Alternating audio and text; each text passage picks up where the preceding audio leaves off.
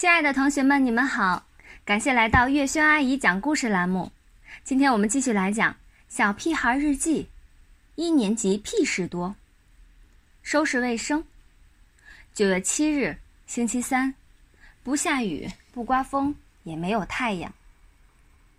田老师教我们收拾教室的卫生。他说：“我们长大了，要自己的事情自己做。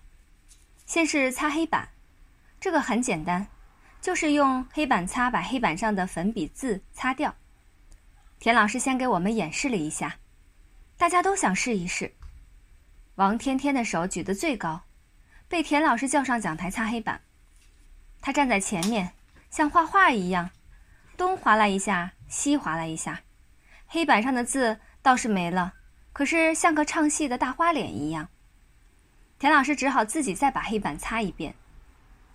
倒垃圾也不难，这个不用田老师教。胡小图抢过垃圾桶就跑了出去，五分钟之后他又跑了回来，因为没找到垃圾箱。田老师带着胡小图去找垃圾箱，然后是扫地。金刚自告奋勇拿起笤帚，使劲儿地扫起来。他的劲儿太大，把灰都扫起来了，呛得我们直咳嗽。田老师说：“这样不对。”他告诉我们，要先撒一点水，然后再用笤帚轻轻地扫。卜小萌往地上洒水时，不小心把一桶水都泼到了地上。田老师赶紧扔下笤帚找拖布。这时候，我不小心绊倒了笤帚，一下子摔到湿地上。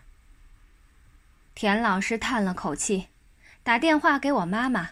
让他送一件干净的衣服给我。然后田老师一个人用拖布把地面拖干净，又把拖布洗干净，把桌椅摆放整齐。我们想要干活，可田老师让我们在门口站好，只许看不许动。谁都不许动，田老师警告我们：“不是说自己的事情自己做吗？为什么田老师不让我们干呢？”好啦，这集故事我们讲完了，下一集再见啦。